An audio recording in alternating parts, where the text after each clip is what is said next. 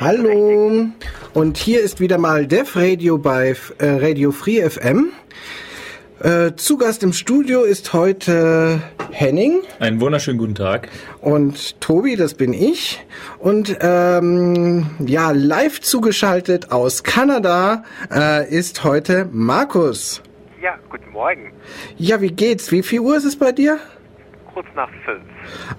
Okay, ich bitte nochmal vielmals um Entschuldigung, ähm, dass wir die Sendung nicht äh, um deinetwillen verlegen konnten. Ähm, unser heutiges Thema, ja, wenn wir das ähm, mal uns so so so ähm, äh, geschaut haben, wären mal die lieben Medien oder was es da äh, so, so alles äh, drüber zu berichten gibt oder auch mal zu kritisieren gibt. Also in gewisser Weise müssten wir jetzt vorsichtig sein. Wir sind ja selber im Prinzip hier ein Medium, das, ähm, äh, was weiß ich, äh, aktiv wird. Es gibt so eine gewisse Tendenz der Medien, sich immer auf die Schwächen der Menschen äh, zu stürzen und dabei, sagen wir mal, jede Privatsphäre eigentlich äh, außer Acht zu lassen. Das ist ähm, eine, einerseits eine lange Zeit umstrittene Sache. Es gab da äh, lange Zeit, was weiß ich schon, also auch Gerichtsprozesse äh, darum. Ähm, dass äh, zum Beispiel Prinzessin Caroline äh, was weiß ich, gegen die Bunte oder andere Boulevardblätter äh, geklagt hat, weil diese halt ähm, mehr oder weniger fast alle Aspekte aus ihrem Privatleben im Prinzip ähm, äh, hervorgraben, äh, immer irgendwelche Paparazzi in der Nähe sind, irgendwelche Bilder veröffentlichen.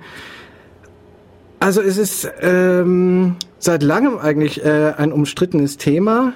Es ist auch nicht ganz einfach, denn immerhin spielt äh, in diesem Bereich ja auch äh, die Pressefreiheit, die Meinungsfreiheit äh, mit hinein. Mal ganz konkreter Fall. Vor ein paar Monaten zum Beispiel gab es mal diesen äh, Fall der ähm, der EKD, oh Gott, äh, evangelischen äh, Kirchen äh, Deutschlands Vorsitzenden, ähm, Margot Käßmann, die zum Beispiel sich mal eine äh, Alkoholautofahrt erlaubt hat oder sagen wir mal dabei halt erwischt wurde, wie sie über eine rote Ampel gekommen ist und äh,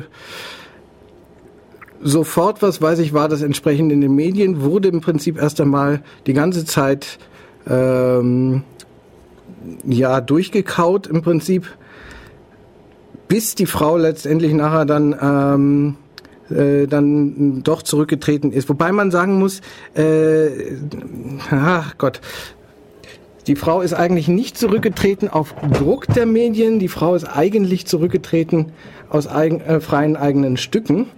Aber was ich äh, halt beobachtet hatte, äh, war halt, dass sofort, was weiß ich, sich Medien wie die Bildzeitung äh, da äh, draufstürzten und einen absoluten Skandal draus machten. Allerdings muss man, wie ich finde, zumindest den Fall ein bisschen differenziert betrachten von anderen Fällen wie Kachelmann, auf den wir später, denke ich, noch kurz zu sprechen kommen werden. Da Frau Käßmann sich wirklich einen ordentlichen Fauxpas erlaubt hat, muss man leider sagen. Es ist sehr, sehr schade, dass, dass ihr das passiert ist, weil sie ähm, nicht nur in der Kirche, sondern generell in der Öffentlichkeit, auch in der Politik an sich hoch angesehen war, auch wenn sie dort durch provozierende Aussagen auch er sich nicht nur Freunde gemacht hat. Das ähm, ist, ich hat selber halt mit dem äh, Amt zu tun, dass man dort halt sich in ethischen Fragen äh, irgendwo auch einmischt, auch zum Beispiel in die Politik. Und gerade dann ist es, ist es natürlich schwierig, wenn man über auch moralische Fragen redet, wenn dann eine, äh, eine Person wie Frau Käsmann, die ich selber auch sehr, sehr schätze, dann eben sich eine solche ja, alkoholisierte Fahrt erlaubt, das ist halt wirklich schade. Das ist in ihren Augen sicherlich auch das Schlimmste, was ihr ja, passieren konnte. Hat ihr auch sehr leid getan, aber ich fand es letztendlich wirklich auch sehr mutig von ihr, dass sie dann auch den Hut gezogen hat. Die Rolle der Medien bei der Geschichte. Also da habe ich insbesondere äh, beobachtet, dass in dieser Woche im Prinzip, es hat nicht ganz eine Woche gedauert, aber in dieser Zeit, bis sie im Prinzip äh, sich zu ihrem äh, Rücktritt durchgerungen hat. Wie gesagt, sie musste nicht. Es haben, es gab eine äh, Krisensitzung damals äh, des evangelischen Kirchenrats.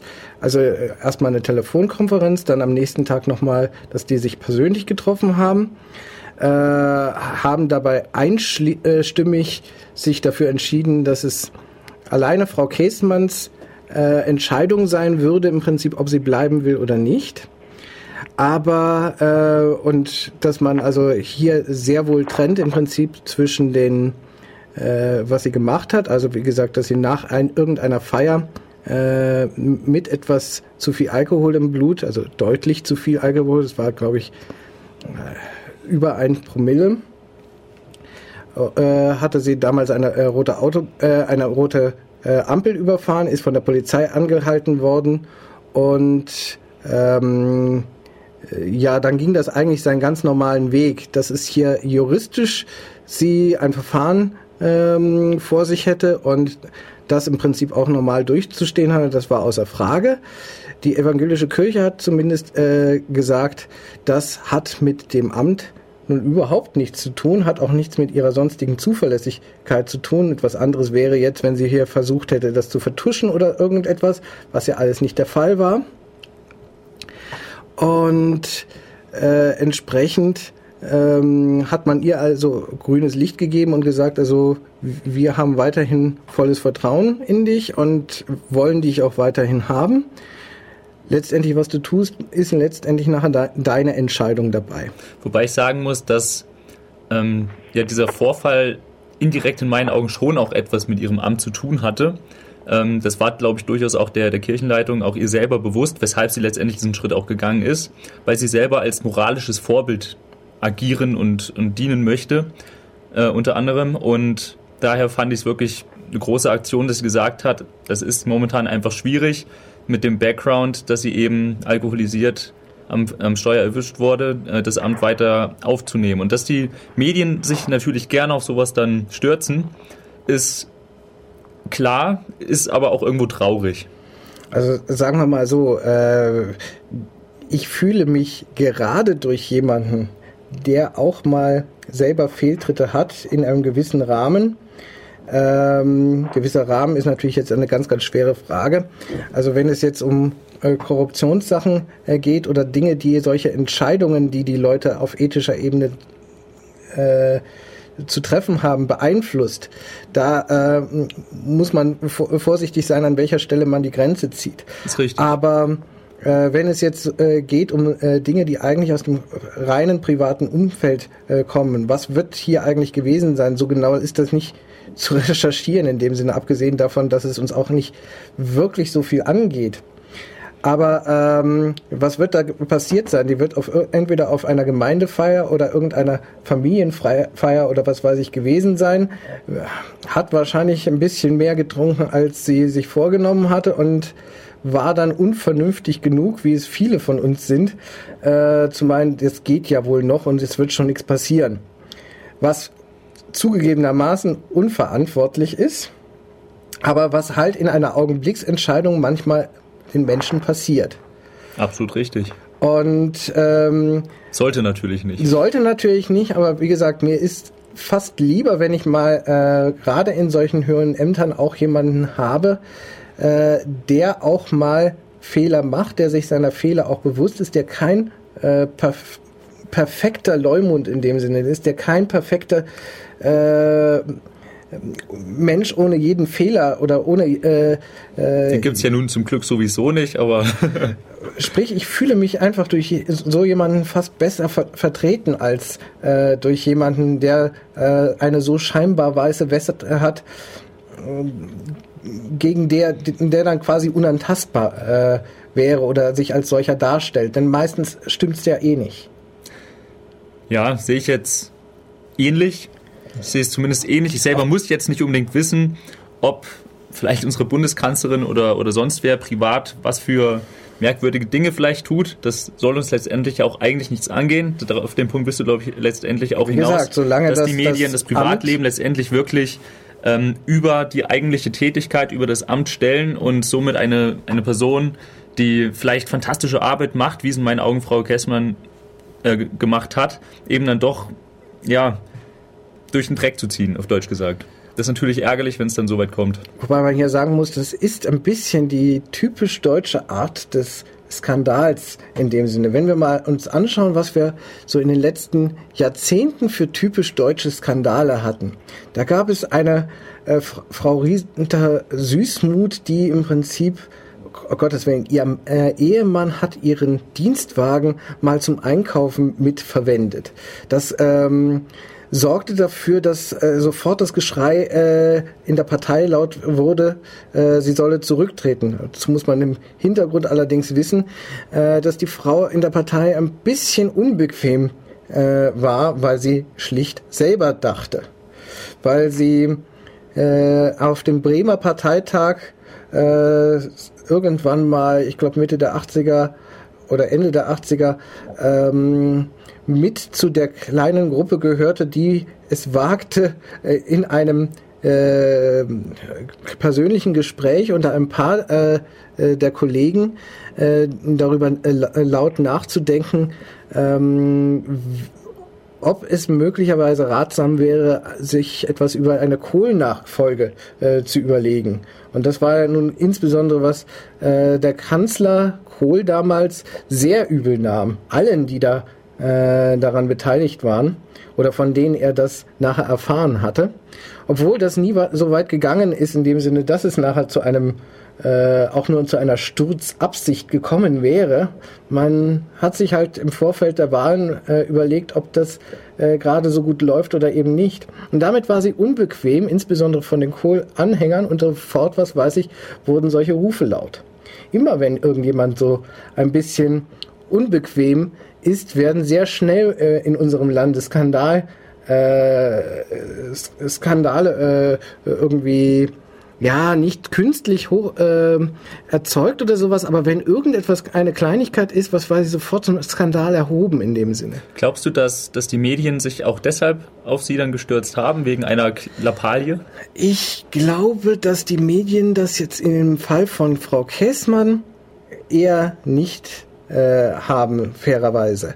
Äh, hier muss man auch wieder unterscheiden, äh, die Bild-Zeitung war damals eine der lautesten, die mehr oder weniger jeden Tag darüber berichtet. Ich meine ja gerade Frau, Frau Süßmuth, aber kannst Ach, du gerne äh, auf Die Frau, äh, äh, bei der Frau Süßmuth haben seinerzeit die Medien, sagen wir mal, mit darüber berichtet, was in diesem Fall von der Politik immer wieder an neuen Statements kam. Mhm. Ähm, aber wie gesagt, wir haben genügend andere äh, Beispiele bis hin zur Ulla Schmidt, die, was weiß ich mal, mit dem Dienstwagen in, in den Urlaub gefahren ist. Auch das wieder so ein, ein gewisser Fauxpas, etwas, was nicht sein sollte, was ungeschickt ist aber was äh, im Grunde kein so großes Vergehen ist, dass man deswegen zurücktreten müsste in dem Sinne. Frau, äh, weder Frau Süßmuth ist damals zurückgetreten, noch Frau Ulla Schmidt ist äh, zurückgetreten, aber es ist so die typische Art der deutschen Skandale. Ja, ich denke, das ist eine typische Art der deutschen Medienberichterstattung in vielen ähm, Bereichen, also speziell Bildzeitung haben wir heute schon ein paar Mal angesprochen, ist nun mal eine Zeitung, die ich jetzt nicht nur schlecht reden möchte, ganz im Gegenteil, ich finde, dass die auf einem kurzen oder mit wenig Platz die wichtigsten Informationen rüberbringen. Über die Detailtiefe darf man dann gerne ähm, und auch zu Recht diskutieren. Ich, Aber ich denke, dass, dass sich gerade Zeitungen wie die Bild-Zeitung gerne auf die Personen stürzen, die eben besonders in, ja, in der Öffentlichkeit stehen. Und zum Beispiel bezogen auf Frau Süßmuth, sie stand nun mal damals plötzlich durch diverse Aussagen mehr in der Öffentlichkeit und sofort wurde eben ein bisschen recherchiert und hoppala, da kam dann raus, aha, da war jemand mit einem Dienstwagen unterwegs oder vielleicht der Mann beim Einkaufen oder wie auch immer. Das heißt, sobald Leute in der Öffentlichkeit stehen, bin ich der Meinung, sind sie in Deutschland oder auch eigentlich weltweit, ich denke in den USA ist das noch krasser, äh, stehen sie in der Gefahr, ja, in Skandale zu rutschen. Denn ich meine, jeder Mensch macht Dinge, die man vielleicht nicht unbedingt rein moralisch von, von ihm oder von ihr erwarten würde. Aber sobald man in der Öffentlichkeit steht, wird man nun mal gerne von diversen Medien in den, an den Pranger gestellt. Zumindest eine These von mir. Ja, wobei... Mag das nochmal mit den Medien im Ausland vorführen? Okay. Und ich habe noch ein Beispiel für die Pressefreiheit rausgesucht. Ähm, hier in Kanada läuft das Fernsehen, zumindest bei den Sinnen, die ich so sehe, ein bisschen anders ab. Und zwar in dem Sinne, dass Nachrichten doch mehr auf den Punkt fokussiert sind, etwas bunter, quietschiger, skandalträchtiger. Zum Beispiel könnt ihr euch darauf verlassen, dass ihr jeden Abend in zehn Minuten Zeit mit bunt gemalten Bildchen und nachgestellten Szenen eine Gerichtsszene über irgendeinen Mordfall nachgestellt wird, wo es auf jeden Fall darum geht, wie sich der Täter entschuldigt hat und wie traurig es den Opfern geht und was es da jetzt für Verluste zurückgeblieben sind und überhaupt wie schlimm das Ganze doch sei. Das heißt, die Aufziehmasche der Fälle hier ist jedes Mal das gleiche. Sie ist jedes Mal emotional betont, sie ist immer bunt. Es ist doch eine andere Wahrnehmung der Medien. Ähm, kann man das jetzt so vergleichen ein bisschen mit äh, der Art und Weise, wie bei uns so Barbara Salisch oder ähnliche äh, Gerichtsspiele im Fernsehen immer wieder ähm, aufgemacht wurden oder ist das nochmal anders? Lass mir kurz überlegen. Bei Barbara Salisch geht es hier darum, dass du zuvor live mitbekommst. Das ist im Prinzip so das gleiche aus einer Erzählperspektive. Du bekommst es im Nachhinein vorpräsentiert, was denn alles passiert sein soll eben dann wirklich bezogen auf tatsächliche Fälle. Ja. Okay. Äh, ist meist irgendein Mordfall, der passiert ist, irgendein Sexualmord oder irgendwas in der Richtung. Das heißt, das Ganze geht so ein bisschen in Richtung Re Reality-TV dann im Prinzip. Es, ja, es hat schon so einen unterhaltenden Charakter und weniger einen berichtenden.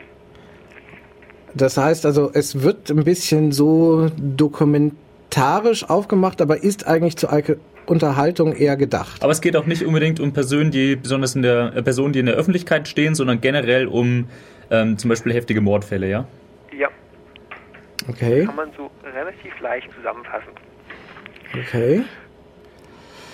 Einfach nur mal meine Wahrnehmung von den Medien im Ausland. Mhm. Und du hast vorhin das Wort Pressefreiheit in den Mund genommen. Ich kann das Wort Pressefreiheit jetzt anhand von Gesetzestexten nicht definieren, aber ich habe mal ein, ähm, ein Beispiel rausgesucht, um zu erläutern, wo es von eigentlich Pressefreiheit geht. Mhm. War eine Meldung aus der Heiße Telepolis vom 16. November 2010. Mhm. Ich werde es abschnittsweise vorlesen und zusammenfassen. Okay. Ähm, die Staatsanwaltschaft muss Auskunft über den Tod der Jugendrichterin Heißig geben, weil der Journalist Winewski eine Vertuschung des Mordes vermutet und die Herausgabe der Daten ähm, per Gericht erfordert hat. Was ist passiert? Die gute Frau ist verschwunden und ihre Tage wurde wenige Tage, ihre Leiche wurde wenige Tage später im Wald gefunden. Ja. Daraufhin hat jetzt die Polizei eine Nachrichtensperre wegen laufender Ermittlungen verhängt, was dazu gefügt hat, dass der äh, Journalist Winewski gedacht hat, er wird was vertuscht und hat die Staatsanwaltschaft auf Herausgabe der Basisdaten ähm, verklagt. Und den Abschnitt mag ich jetzt zitieren. Das Oberverwaltungsgericht Berlin-Brandenburg hat nun entschieden, dass, Zitat, die Presse einen Anspruch auf die Auskunft über die objektiven Begleitumstände des Todes der Berliner Jugendrichterin Kirsten Heisig hat. Zitat Ende. Ein Geheimhaltungsinteresse wegen eines schwebenden Verfahrens liege nicht vor. Der Generalstaatsanwalt muss Newski Auskunft erteilen über, Zitat, die Todesursache, den Todeszeitpunkt, den Fundort und die Auffindesituation der Leiche, darüber, welche Fakten für eine Fremdverursachung des Todes ausschließen und welche objektiven Anhaltspunkte für ein planvolles Vorgehen von Frau Heisig in Bezug auf ihren eigenen Tod sprechen. Nicht erfasst sind dagegen etwaige Erkenntnisse über Hintergründe und Motive einer Selbsttötung. Ich mag die Details, die das Gericht hier erfordert hat, nochmal ausdrücklich zusammenfassen. Ähm, Todesursache, Todeszeitpunkt, Fundort, Auffindesituation der Leiche, Fakten Fremdverursachung, objektive Anhaltspunkte Selbsttötung. Mhm. Das ist das, was das Gericht entschieden hat, dass aufgrund dessen, dass die Frau eine Person des öffentlichen Interesses ist, was die Öffentlichkeit erfahren muss. Mhm. Das heißt im Prinzip, äh, hier wurden bereits genaue Maßstäbe äh, gegeben, was jetzt eigentlich relevant ist, was im Prinzip weitergegeben äh, hat, wenn überhaupt, beziehungsweise wenn die Person halt im öffentlichen Licht steht, im Prinzip, was äh, dann im Prinzip auch de, äh, dem allgemeinen Interesse entspräche. Genau, an einem Beispiel ausexerziert. Finde ich auch sehr, sehr interessant. Ähm da muss man sich ja natürlich auch die Frage stellen, ab wann ist man eine Person, Person des öffentlichen Interesses? Also das ist ja. natürlich eine nicht ganz triviale Frage. Die eine ist natürlich, wenn du ein äh, politisches öffentliches Amt hast. Ist das schon der Bürgermeister von einem Ja, im, im, im Regionalinteresse des kleinen Ortes ist er dann im öffentlichen Interesse für natürlich den Nachbarort vielleicht noch, für das Bundesland wahrscheinlich eher weniger, für das gesamte, äh, den gesamten Staat definitiv nein.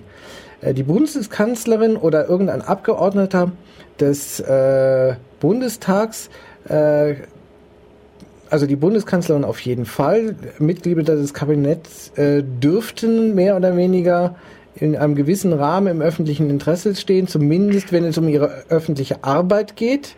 Bezieht sich das auch auf ausländische Politiker? Das bezieht sich, ja, das ist auch wieder so die Frage. Also sagen wir mal Nachrichten, was ist eigentlich in dem Sinne im öffentlichen Interesse? Äh, äh, Im äh, öffentlichen Interesse ist alles, was die Menschen allgemein betrifft. Und wenn natürlich jetzt äh, ein äh, Politiker etwas sagt über ein Gesetz, das er neu verabschieden möchte, in dem Sinne, dann betrifft es die Öffentlichkeit. Damit äh, ist es auf jeden Fall im öffentlichen Interesse. Inwieweit jetzt der, äh, die Privatsphäre des ähm, Politikers im öffentlichen Interesse steht, steht schon wieder auf einem ganz anderen Blatt bei da, der Sache. Da muss man dann aber überlegen, wie war das jetzt bei der von Markus angesprochenen Jugendrichterin? Bei ihr war es ja, glaube ich, so, dass sie sich selber das Leben genommen hatte. Ähm, ja, die Gründe dafür waren sicherlich, denke ich mal, auch privat. Also ich weiß, dass sie ähm, in den Medien war, weil sie härtere Strafen oder beziehungsweise eine härtere Herangehensweise an kriminelle Jugendliche gefordert hat, darüber auch ähm, Bücher, Bücher geschrieben hat. Ihr neuestes Buch sollte, glaube ich, wenige Tage erst nach ihrem Selbstmord rauskommen. Ähm, inwieweit es dann gerechtfertigt ist, dass man offiziell anfordert, dass über genaue Todesumstände berichtet wird. Das kommt nun halt darauf an, wieder auf, auf den Fall in dem Sinne. Also in dem Moment, wenn natürlich hier äh, der Verdachtsmoment irgendwo mit ins Spiel gebracht wird, äh, dass äh, möglicherweise hier etwas vertuscht worden sein soll, dass hier irgendwo äh, eine falsche Berichterstattung schon mal in die Welt gesetzt worden sei und jetzt im Prinzip das die neue Nachricht ist, nämlich ein Vertuschungsversuch in dem Sinne.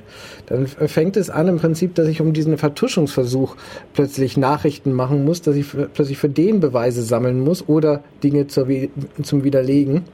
Und nun kommen wir langsam in den Konflikt tatsächlich, dass äh, hier das Persönlichkeitsrecht des auch toten äh, Opfers oder Selbsttäters oder wie auch immer äh, auf der einen Seite stehen und auf der anderen Seite ein öffentliches Interesse in dem Sinne der Aufklärung äh, dieser doch eher äh, politischen ähm, äh, ja, was weiß ich, Frage äh, von äh, Medienmanipulation, Zensur, Selbstzensur, sonst was, irgendwelcher Stellen, die hier in dem Ablauf halt mit drin sind. Und naja, wie gesagt, eigentlich fangen, fangen Konflikte ja auch immer erst an, wenn da äh, an irgendwelcher Stelle zwei ähm, Dinge einander entgegenstehen, wo äh, um das eine im Prinzip aufzuklären, Rechte des anderen berührt werden. Das ist eine ganz schwierige Thematik in meinen Augen. Das ist eine ganz, ganz schwierige Thematik.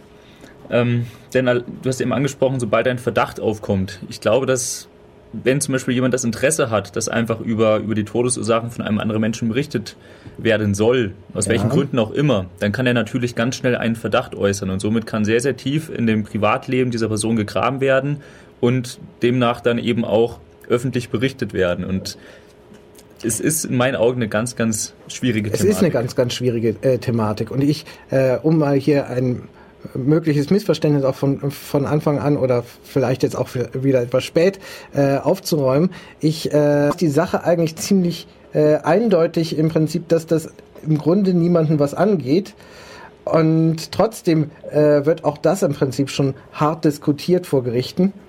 Mhm. Ähm, Während in diesen anderen Fragen um dies, äh, um solche geäußerten Verdachtsmomente oder dergleichen geht, wird die Sache entsprechend schwierig. Man muss auch immer aufpassen, wo sind solche Verdachtsmomente oder wo sind solche äh, äh, Fragestellungen dann plötzlich konstruiert, damit man irgendwo rechtfertigt, damit man das in den Medien bringen darf. Man darf nicht vergessen, diese Presse ist hungrig. Sie braucht Stoff. Absolut. Und zu bestimmten Jahreszeiten braucht sie es noch mehr, weil da einfach weniger gibt. Also zum Beispiel das berühmte Sommerloch in dem Sinne. Da braucht man einfach irgendwas, was man äh, bringen kann. Und da ist eigentlich jedes Mittel dann recht. Ich bin erstmal überrascht, wie gut du dich bei den Royals auskennst, Tobias. oh Gott, eigentlich gar nicht. Wusste ich noch gar nicht, dass du da so belesen bist. Nee, finde ich fantastisch. Ähm, ja, auch das ist wieder eine ganz, ganz schwierige Geschichte, wie immer. Ähm, die Medien brauchen natürlich die Schlagzeilen, auf der anderen Seite brauchen sowohl in meinen Augen die Royals als auch andere Schauspieler, Sänger etc. Ähm, die Medien. Nochmal die wollen ja abgelichtet werden. Nochmal zurück zu deiner Frage, wie kommt man ins öffentliche Interesse? Es gibt natürlich auch die Gruppe, äh, die das selbst will in dem Sinne, die selber im Prinzip äh, die Presse zum Beispiel zu ihrer Hochzeit einladen und zu den Promis gehören wollen, zu denen, über die man berichtet, weil sie sich ganz einfach äh, auf diese Weise eine ähm, ja relativ kostengünstige Werbung äh, für ihr Produkt, ihre Person im Prinzip versprechen und damit ihre anderen eher kommerziellen Produkte, zum Beispiel ihre Musik oder ihre Literatur oder was auch immer, äh, verkaufen wollen mhm. oder besser verkaufen wollen und äh, die sich dann nachher wundern, wenn sie, wenn die Presse, die sie bei der Hochzeit gerufen haben, bei der Scheidung nachher wieder äh, da ist. Äh, da sind natürlich dann auch wieder so die Konfliktfälle. Es gibt andere Leute tatsächlich in der ähm, äh, in der ja ich will jetzt nicht sagen Medienlandschaft, also in der der in Anführungszeichen prominenten Landschaft in Deutschland, die zum Beispiel von der äh, Medienwelt vollkommen unbehelligt gelassen werden. Beispiel hier wäre zum Beispiel Reinhard May, äh, ein, ein Liedermacher, äh, der eigentlich so seit den letzten 30 Jahren immer mal wieder äh, irgendwelche CDs rausbringt, der ja, abgesehen davon, dass er mal alle paar Jahre auch mal äh, äh, im Radio als Gast ist und dort mal vielleicht auch ein Interview äh, mal gibt, sonst im Prinzip von den Medien eher äh, unbemerkt ist. Das heißt, in gewissem Rahmen, wenn man die Medien nicht ruft, dann lassen sie dich auch mehr oder weniger in Ruhe. Ich glaube aber, dass es sehr, sehr schwierig ist, heutzutage so bekannt zu werden, wie es Reinhard May vielleicht vor 20 Jahren war und auch heute noch ist, ohne die Medien. Ich glaube, dass es auch sehr viel einfacher geht, wenn man ja, die Medien in seine Geschichte mit einbezieht, über die Medien Emotionen zur eigenen Person und damit auch zu, zum Beispiel zur eigenen Musik aufbaut. Denn somit ist es natürlich sehr, sehr viel einfacher, ähm, mehr Auftritte zu bekommen, bessere Verkaufszahlen der, der CDs, wenn wir jetzt schon bei Musikern ähm, sind, zu erzielen. Mhm, natürlich ist es dann nun mal auch so, dass dann die Kameras häufiger auf einen gerichtet sind, als man es vielleicht sich selber wünschen würde. Das ist dann wieder die Frage, ist es okay, dass sich dann Schauspieler und Musiker darüber beschweren, dass sie ähm, beim privaten Dinner mit Freunden fotografiert werden. Ich selber finde es natürlich schlimm, dass man dann fotografiert wird. Die Medien oder die Paparazzi zum Beispiel argumentieren ja dann damit, ähm, ja, wir brauchen euch, ihr braucht uns, haben wir vorhin auch schon mehrfach angesprochen, kann ich auch irgendwo nachvollziehen. Aber dann sollte man vielleicht generell mal darüber, über das System letztendlich nachdenken oder sich selber vorher auch als, ähm, ja, als, als Star darüber Gedanken machen, ob man das denn so wirklich möchte. In einem gewissen Rahmen lassen die Medien personifiziert äh, durch Reporter, äh, ja auch mit sich reden in dem Sinne. Beispiel wären äh, zu, äh, zum Beispiel irgendwelche Politiker-Interviews oder bei denen man durchaus mit den äh, Leuten nochmal reden kann, ob nicht irgendein bestimmter Satz äh, doch nochmal wieder rausgeschnitten äh, wird. Also man lässt sich möglicherweise das äh, Interview nachher nochmal äh, vorspielen. Und wenn mhm. da jetzt ein Satz zum Beispiel drin ist, äh, der man, der jetzt halt in diesem Interview gefallen ist, den man eigentlich so doch nicht als öffentliche Aussage machen möchte, in dem Sinne, weil man vielleicht gar nicht so sehr der Ansicht ist oder dergleichen, dann kann man auch mit den Leuten reden oder was weiß ich, ob sie äh, das dann vielleicht nochmal wieder streichen oder sowas. Geht natürlich nicht immer. Das Geht kann man natürlich bei, bei Interviews zum Beispiel vertraglich vorher regeln oder auch einfach persönlich danach sagen, im Moment, ich würde, möchte mir, möchte bitte, dass das anders dargestellt wird, was ja auch in Ordnung ist in meinen Augen, wenn man das nicht, wenn man sich vielleicht falsch ausgedrückt hat und es wirklich nicht so gemeint war. Wenn man aber zum Beispiel fotografiert wird und man wird darum gebeten von, von, von demjenigen, den man gerade fotografiert, dass man das bitte nicht macht und man ist so nett und lässt es, dann steht neben einem der Nächste und dahinter wieder der Nächste, die eben auch fotografieren und dann eben das Geld abkassieren. Ja, ist ein Problem. Äh, wo waren wir vor, vorhin noch mal? Äh, wir kamen da jetzt mal vom von, von, von den, unseren kleinen Skandalen in Deutschland in mhm. dem Sinne. Ähm, eine Gefahr sehe ich bei, äh, dabei so, so, so ein wenig, dass diese äh, typisch äh, deutschen kleinen Skandale über die wirklichen Skandale immer wieder mal so richtig dann hinwegtäuschen. Mhm. Also es ist ja nicht so häufig, dass wir mal so richtige Skandale in Deutschland haben. CDU-Spendenaffäre äh, vor ein paar Jahren war gerade mal sowas.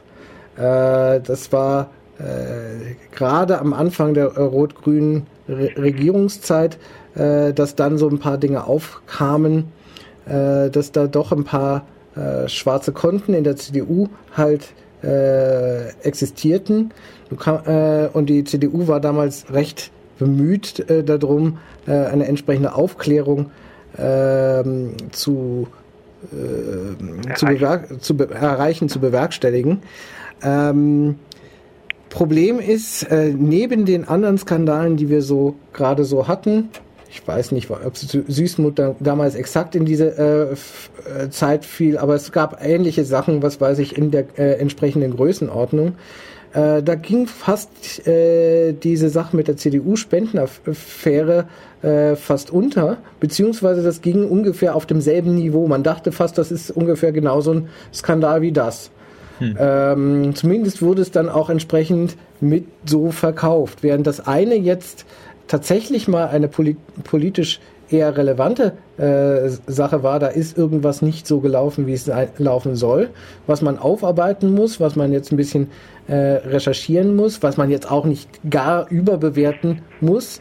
Aber im Prinzip, das tatsächlich eine politische Relevanz hat, hat so etwas wie äh, meinetwegen jetzt die, die Urlaubsfahrt von der Frau Schmidt oder was weiß ich überhaupt keine politische Relevanz. Ja, damit sieht man natürlich auch wieder den, den Einfluss und damit auch die Verantwortung der Medien.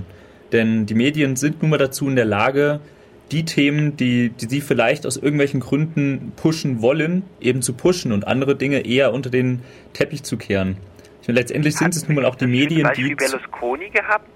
Wie bitte? Wenn es um das anderes schöne Beispiel Berlusconi, wenn es darum geht, worauf die Medien ihren Fokus legen. Absolut. Also das Beispiel Berlusconi hatten wir jetzt noch nicht, aber jetzt, wo du es gerade schon mal in die Runde wirfst, das ist ja eigentlich so einer meiner Lieblinge im, in, in Europa äh, so insgesamt, wenn man sehen will, was mit Medien oder mit Einfluss über die Medien so richtig schief laufen kann.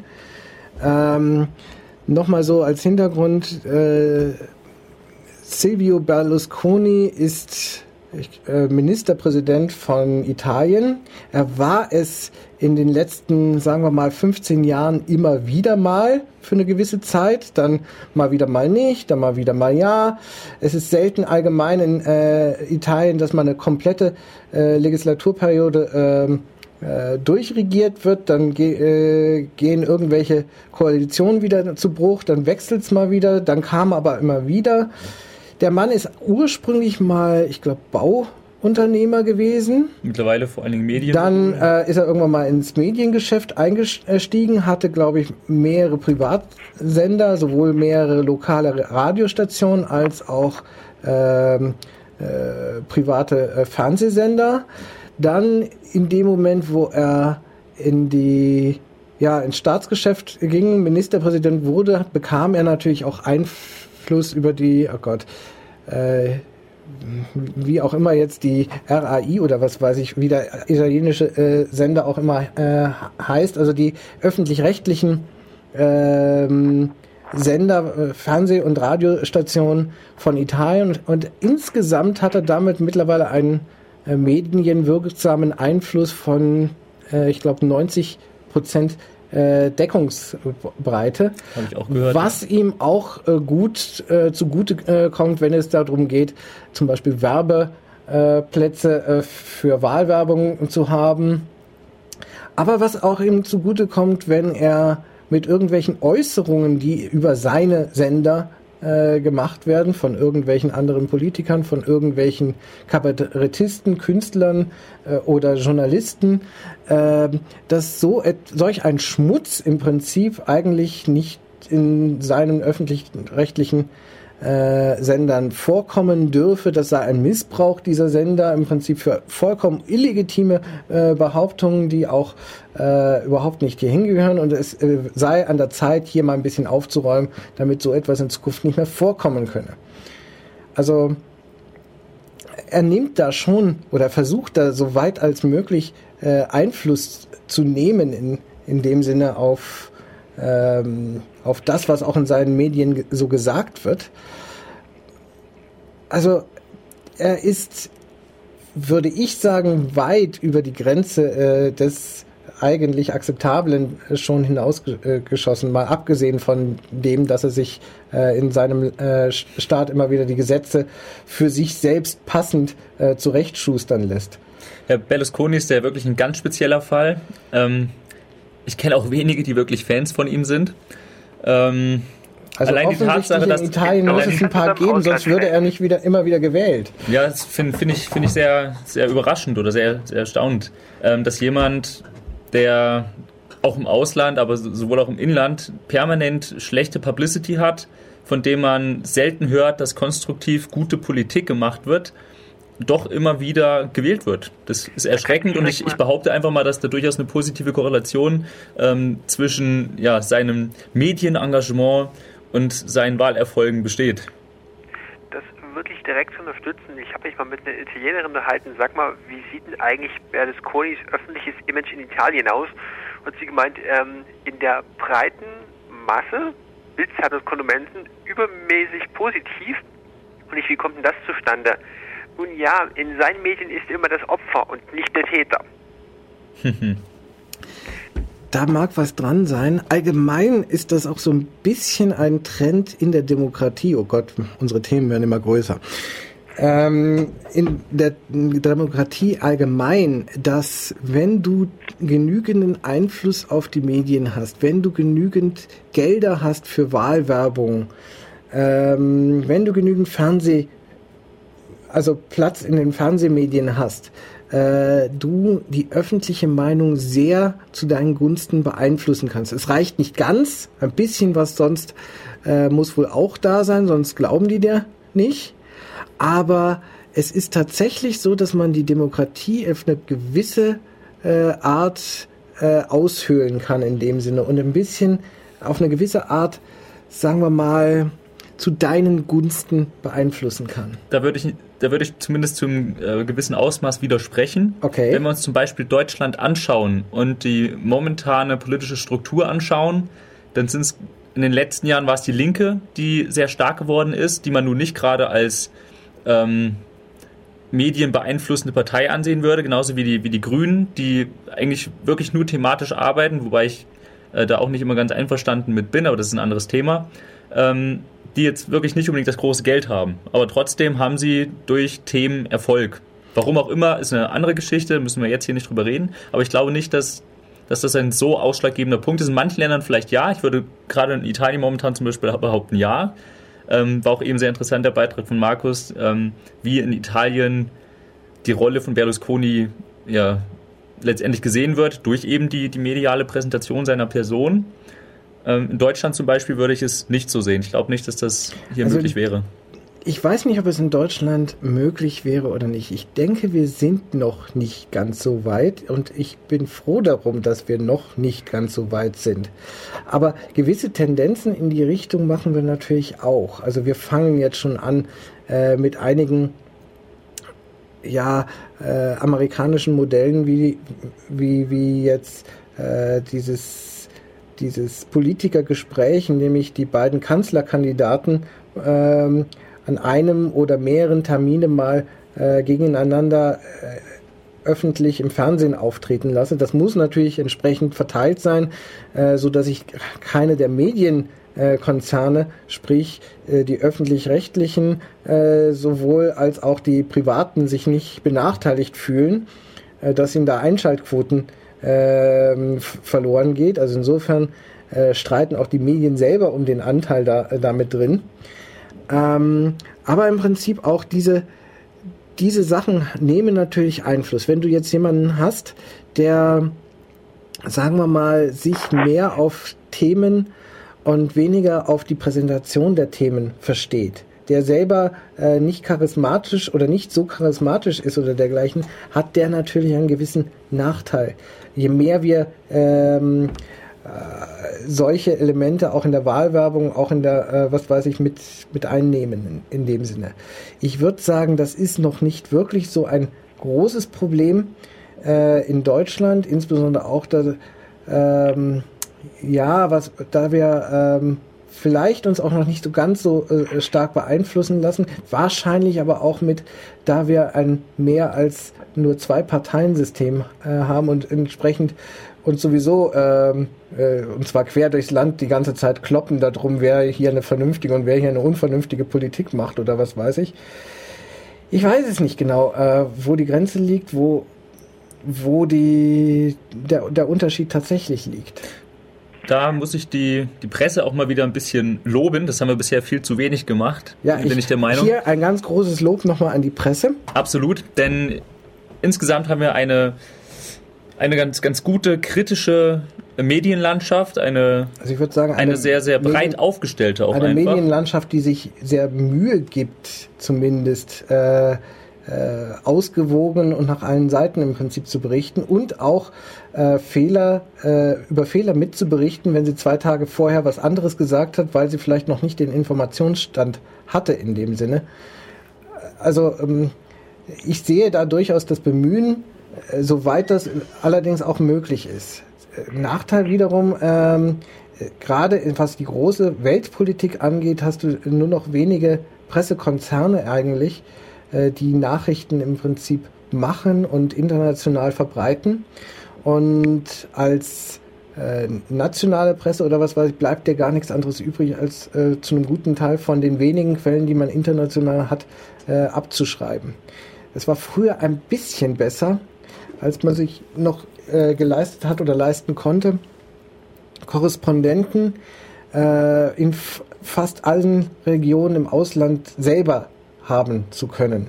Das heißt jetzt nicht, dass ZDF und ARD jeweils einen äh, irgendwo äh, in allen möglichen Ländern haben musste, aber dass man zumindest äh, unter den öffentlich-rechtlichen genügend Gelder äh, springen hat lassen, dass man genügend Reporter, was weiß ich, ins Ausland schicken konnte, von denen dann halt beide Sender äh, haben profitieren können.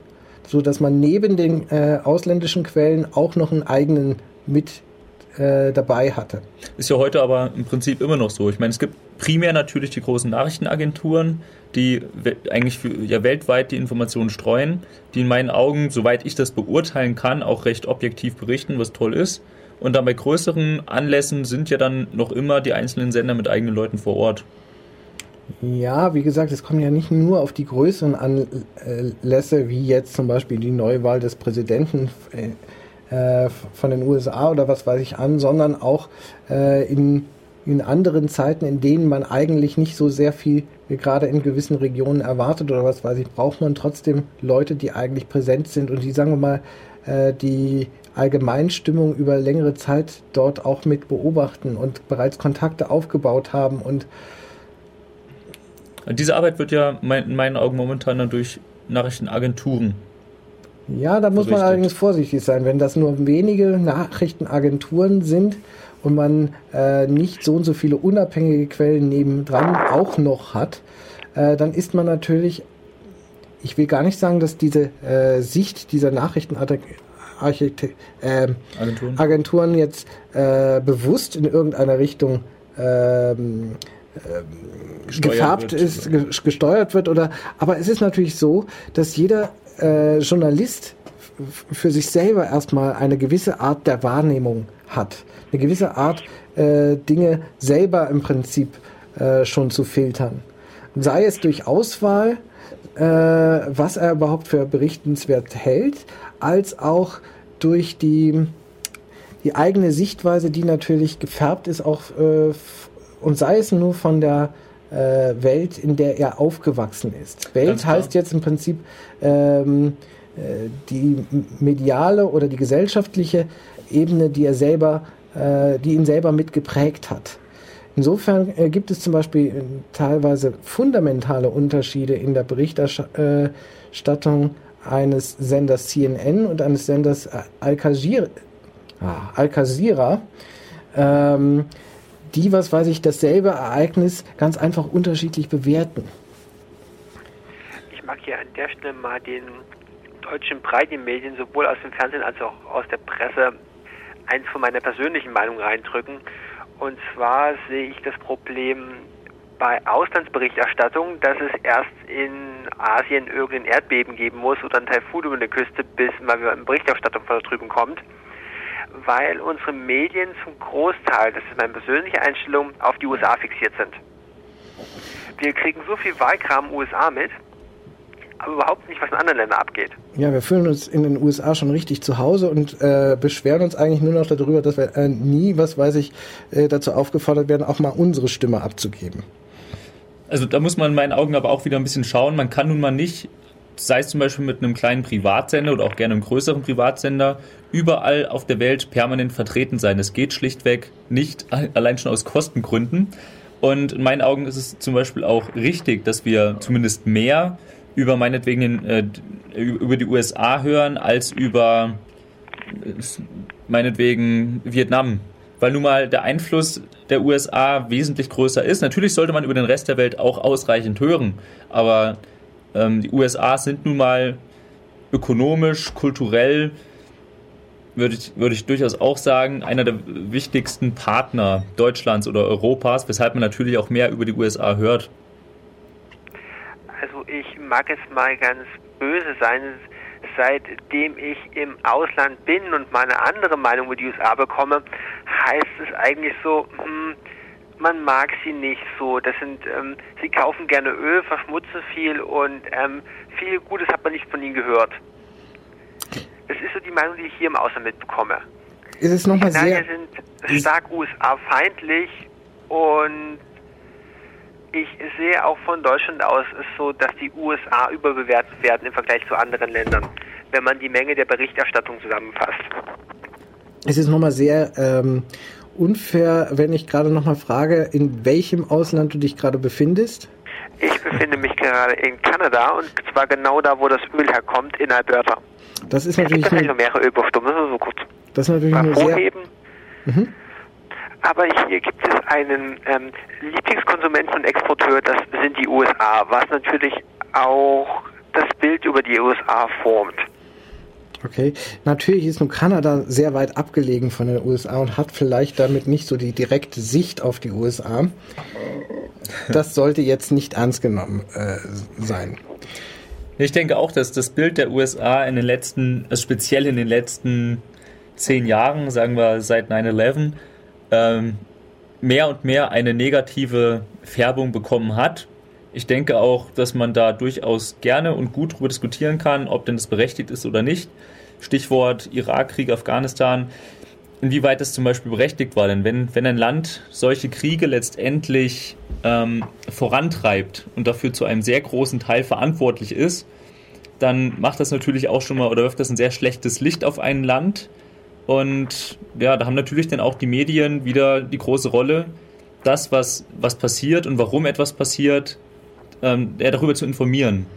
Da haben wir natürlich nun gerade zwei Punkte, die da nun gerade mit reinsprechen. Das eine ist natürlich, dass mit dem Irakkrieg Nummer zwei äh, die Medien direkt mit eingeladen worden sind, ähm, an den ähm, ja, an den Schauplätzen äh, des, äh, des Krieges im Prinzip direkt mit teilzunehmen. Äh, allerdings, äh, sagen wir mal, eine gewisse Be Bevorzugung erfahren haben ähm, der Drehorte, die vielleicht in USA dann etwas mehr genehm waren äh, als andere Drehorte oder was weiß ich, äh, wo man sie vielleicht gerade lieber nicht, äh, nicht so gerne mit haben wollte.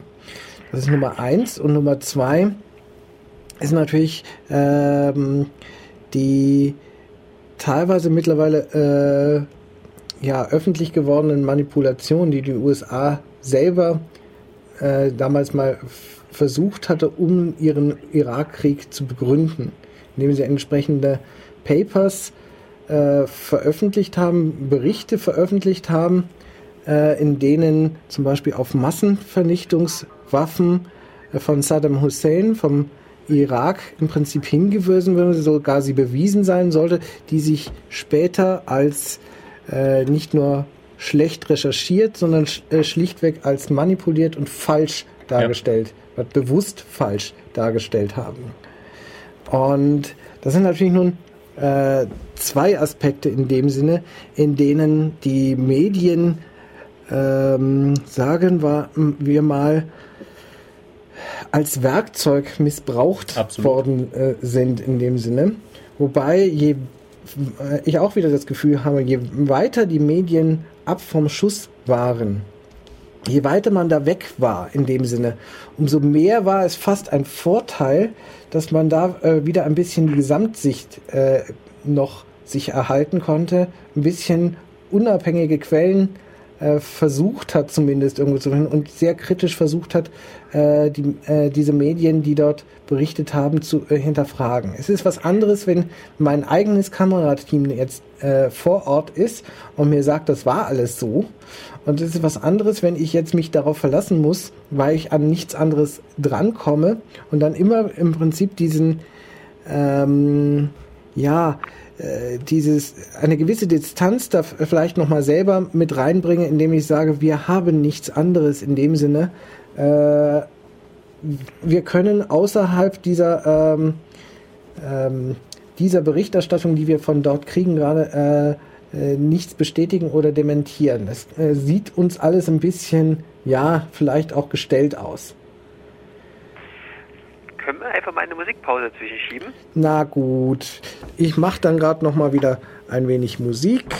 Ähm, ja, und bis gleich dann noch mal.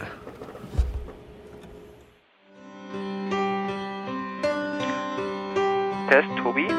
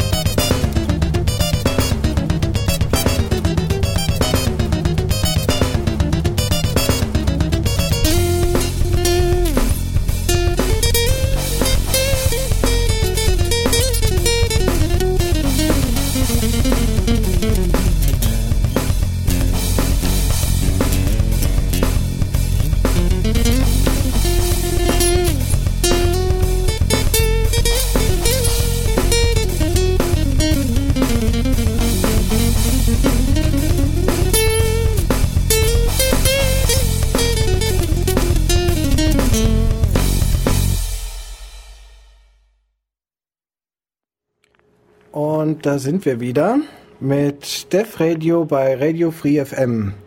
Äh, unser heutiges Thema, naja, befasst sich eingehend mit den Medien.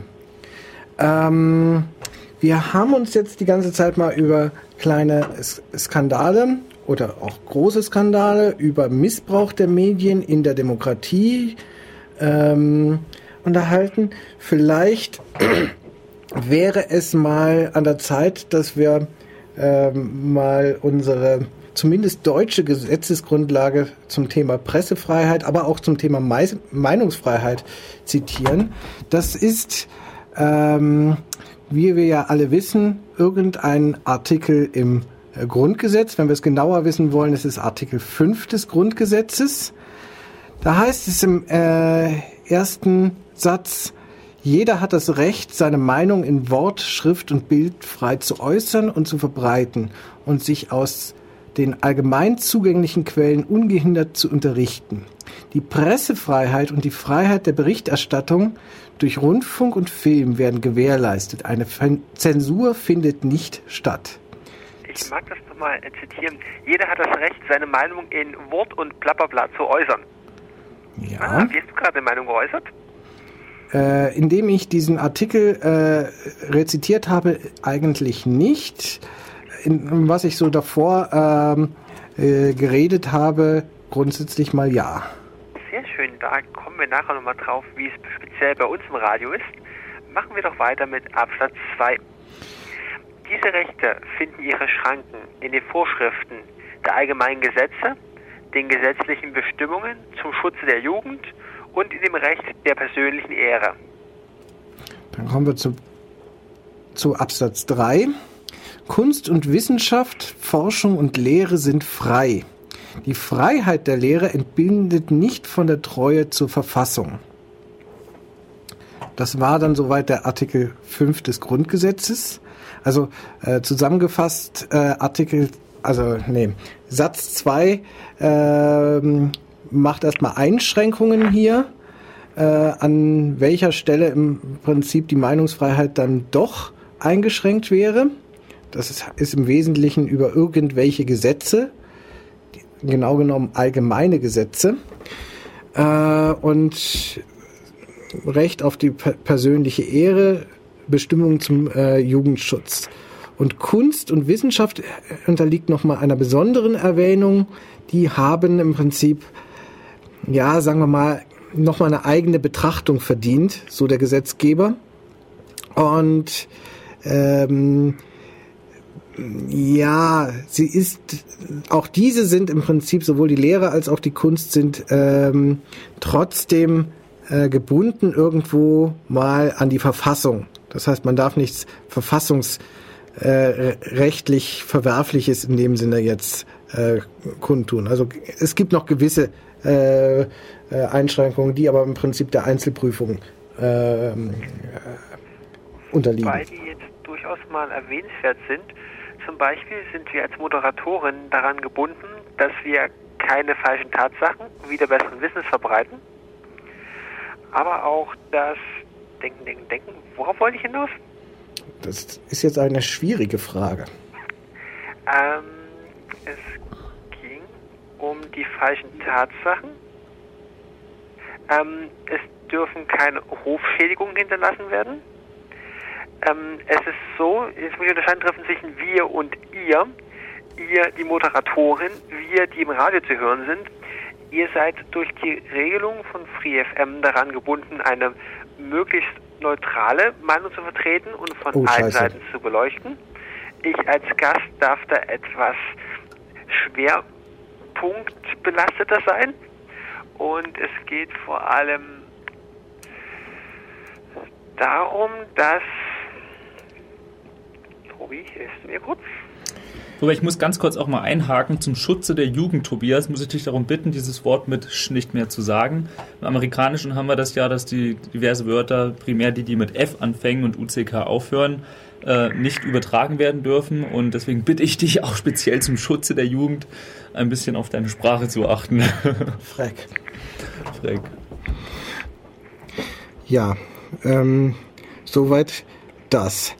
Ähm, Also soweit jetzt mal äh, zur Moderation in FreeFM, wobei FreeFM natürlich insofern ein interessantes Beispiel ist, als dass wir hier jetzt eigentlich die traditionelle Medienlandschaft äh, einmal aufgebrochen haben. Also FreeFM ist ja selbst eigentlich ein, ja, in Anführungszeichen, freier Sender, ein ein, man könnte es im Wesentlichen vielleicht ein bisschen ver, äh, vergleichen mit dem Modell des offenen Kanals in manchen Städten, in dem eigentlich jeder, jede äh, Gruppe im Prinzip äh, äh, mal sich Sendezeit äh, geben lassen kann und dann halt mit eigenen Inhalten, mit eigener Meinung sogar äh, auf Sendung äh, gehen kann, solange, äh, sagen wir mal, äh, sie es dabei irgendwo nicht zu sehr übertreiben oder will ich mal ganz vorsichtig ausdrücken.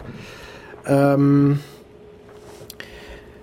ja, das ist natürlich, steht ein bisschen im Gegensatz äh, zu den traditionellen Medien, die halt alle irgendwo ähm, ja, zentrale, entweder öffentlich-rechtlich ähm, sind, also irgendwo doch äh, staatlicher Kontrolle in gewisser Weise unterliegen oder äh, private Firmen sind und damit äh, kommerziellen Interessen irgendwo äh, unterliegen. So haben wir hier eigentlich ein Medium, in dem man als ja, Normalsterblicher im Prinzip reinkommt und selber Radio äh, machen kann, selber Inhalte publizieren kann. Äh, etwas anderes finden wir in dieser Form eigentlich äh, mehr oder weniger nur im Internet. Ja, vielleicht über Leserbriefe in manchen Zeitungen, eventuell über äh, eigen herausgegebene Blätter, äh, vielleicht auch auf dem äh, Printmarkt. Also insofern eine, eine Möglichkeit, was weiß ich hier, nicht ganz offizielle Berichterstattung äh, zu bringen in dem Sinne. Will dazu irgendjemand was sagen oder darf ich mich hier ganz alleine um Kopf und Kragen reden? Ich fand, ich fand die Meinung in Ordnung. Wir müssen Sachen, die geplant sind, gesagt zu werden, auch deutlicher so herausheben. Sonst reden wir uns ja quasi gegen selbst schlecht. Ja, Weiß Verbreitung weicher Tatsache. Hm? Ich wollte dich gerade aufmuntern, etwas selbstsicherer aufzutreten. Etwas äh, deutlicher äh, aufzutreten. Ach du Gott, und das verlangst du von mir. Ähm, wo waren wir stehen ge geblieben? Du sprachst vorhin einmal äh, ein Thema namens Wikileaks äh, an. Ja, die Wikileaks ähm, sind mir wieder mal über Heise aufgefallen und zwar mag ich die Nachricht, die sich jetzt schon über mehrere Episoden hinzieht, mal zusammenfassen. Vielleicht magst du noch mal kurz erklären, was die Wikileaks genau sind. Die Wikileaks sind eine Plattform, ähm, die sich darauf spezialisiert haben, Dokumente, die in irgendeiner Form als geheim eingestuft sind, zu veröffentlichen. Bevorzugt findet man dort, davon ist glaube ich bekannt worden, Sachen vom amerikanischen Militär, was angegriffen wurde, wie viel Tod es wirklich gab. Und es haben die Dokumente, deren Authentizität nicht wirklich richtig nachgewiesen oder bestritten werden kann, doch dafür gesorgt, dass einige Nachrichten und Berichterstattungen und Todeszahlen vor allem hinterfragt worden mussten. Wikileaks wird vertreten durch zwei Köpfe der Öffentlichkeit, der Rest der Gesellschaft arbeitet im Untergrund. Okay. So, wir sind aktuell am 21.08.2010.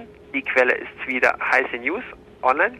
Mhm. Die Überschrift war Haftbefehl gegen Wikileaks-Chef wegen Vergewaltigungsverdacht. Mit Update. Mhm. Die schwedischen Justizbehörden haben gegen den Gründer des Internetportals Wikileaks, Julian Assange, Haftbefehl wegen Verdachts auf zwei Vergewaltigungen ausgestellt. Wie eine Sprecherin der Stockholmer Staatsanwaltschaft am Samstag im Rundfunksender SR angab, hatten sich zwei Frauen mit entsprechenden Angaben gemeldet. Assange, der vor gut einem Arbeitsbesuch der vor gut einer Woche zu einem Arbeitsbesuch nach Schweden gekommen war, wies diese Beschuldigung in Mails an führende Stockholmer Medien als haltlos zurück. Er kündigte an, dass er Kontakt mit der Polizei aufzunehmen versuchte.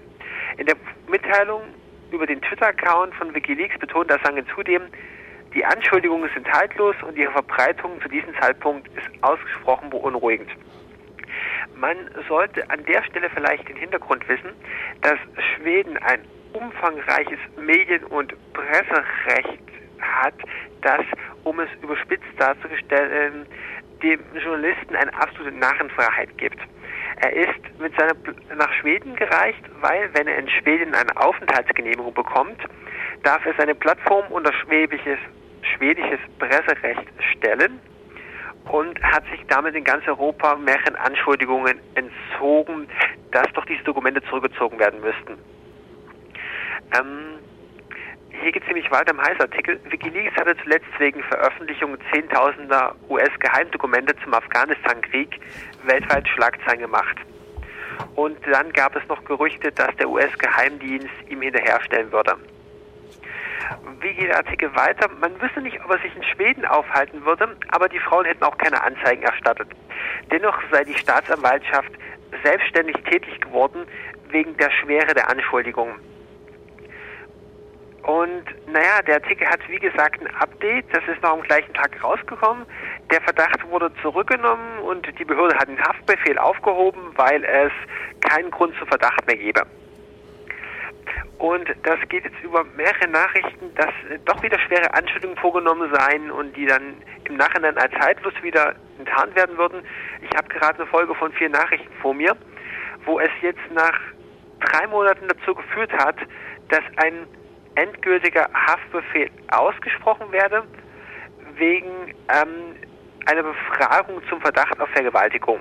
Und zwar geht es konkret nur noch um eine einzige statt der beschuldigten zwei. Mhm. Und der Artikel hat sich so unglaublich darüber zerrissen, weil es hieß, dass in Schweden doch gewöhnlicherweise, wenn eine Sache gesichert sei, sich die Medien darüber zerrissen würden und man sich diesmal medial draufgestürzt hat, ohne auf auf überhaupt irgendeine Grundlage aufzusetzen. Also in ganz kurz, in äh, Deutschland sehen wir es immer wieder, dass äh, sich die Berichterstattung stürzt, auch auf irgendwelche Gerichtsprozesse zum Beispiel, irgendwelcher Leute, die im öffentlichen Licht stehen. Und in Schweden ist das normalerweise also eher nicht so. Da hält man sich normalerweise zurück, bis man quasi zur endgültigen Meldung nachher kommt. Also wurde jetzt, was weiß ich, der und der Richterspruch erlassen und es ergeht damit äh, folgendes Urteil. Äh, und äh, in diesem Fall hat man das aber jetzt nicht gemacht. In diesem Fall hat man sich die ganze Zeit jetzt draufgeschlagen und die ganze Zeit irgendwo über Zwischenstände äh, berichtet. Ähm, über vermeintliche Zwischenstände, die dann auch regelmäßig wieder gewechselt haben. Okay. Und ich verfolge die, ähm, wie sage ich das, die Schlägerei jetzt schon seit äh, Wochen mit anhaltender Belustigung, was man jetzt versucht an Anschuldigungen vorzubringen und was dann als nächstes wieder rankommt. Und wie interpretierst du das Ganze? Ähm, medial sehr belustigend. Mm. Und zwar aufgrund dessen, dass für mich interessant ist, welche Kräfte jetzt dahinter am Treiben sind, dass unreife Nachrichten rausgekommen sind. Was glaubst du denn? Welche Kräfte stecken jeweils dahinter? Wobei wir natürlich betonen, dass es sich hier jetzt um eine Meinungsäußerung handelt. Danke für das ausdrückliche Herausheben. Ich ähm, finde die Theorie mit dem amerikanischen Militär doch ganz interessant, weil das nämlich zu beweisen wäre, was sie, wozu sie weltweit in der Lage wären. Also jetzt könnte es eine interessante Enthüllung geben, was wirklich auf die Medien Einfluss hat oder es kommt am Ende raus, es war alles nur eine Ente. Das wissen wir nicht. Aber es könnte im schlimmsten Fall lustige Sachen herausbringen. Was wären das für lustige Sachen? Das also Dass das man die Meinungsfreiheit der Medien äh, negativ belegt, indem man sagt, da haben dritte Fakten manipuliert. Und das ist ja alles so einfach und das System ist nicht gut. Okay. Habe ich mich jetzt zu primitiv ausgedrückt? Nein. Denke ich, ich wollte nicht. ausdrücklich jetzt auch von den Verschwörungstheorien Abstand nehmen. aber es kann eine neue Art der Gewaltenteilung und der Gewaltengewichtung zeigen. Und das ist für mich der interessante Teil.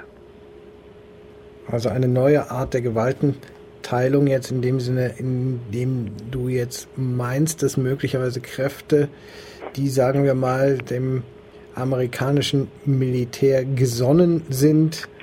Oder wem auch immer, einem Dritten. Einem Dritten halt ähm, möglicherweise hier, sagen wir mal, einen Nebenschauplatz ähm, möglicherweise inszeniert und an die Welt ge gerufen haben könnten. Ja, das würde ich so unterschreiben. Ja, das finde ich auch ganz interessant, dass du da auf die Gewaltenteilung äh, letztendlich nochmal eingehst. Man sagt ja nun, es gibt ja nun eigentlich die drei Gewalten, Exekutive, Judikative und wen haben wir Und noch? Legislative? Die Legislative, aber Also mittlerweile, vielleicht nochmal mittlerweile vielleicht noch mal insofern als Erklärung, die Exekutive ist Die ausführende äh, Gewalt. die ausführende Gewalt, in unserem Die man Falle in die, Form von Behörden wahrnimmt.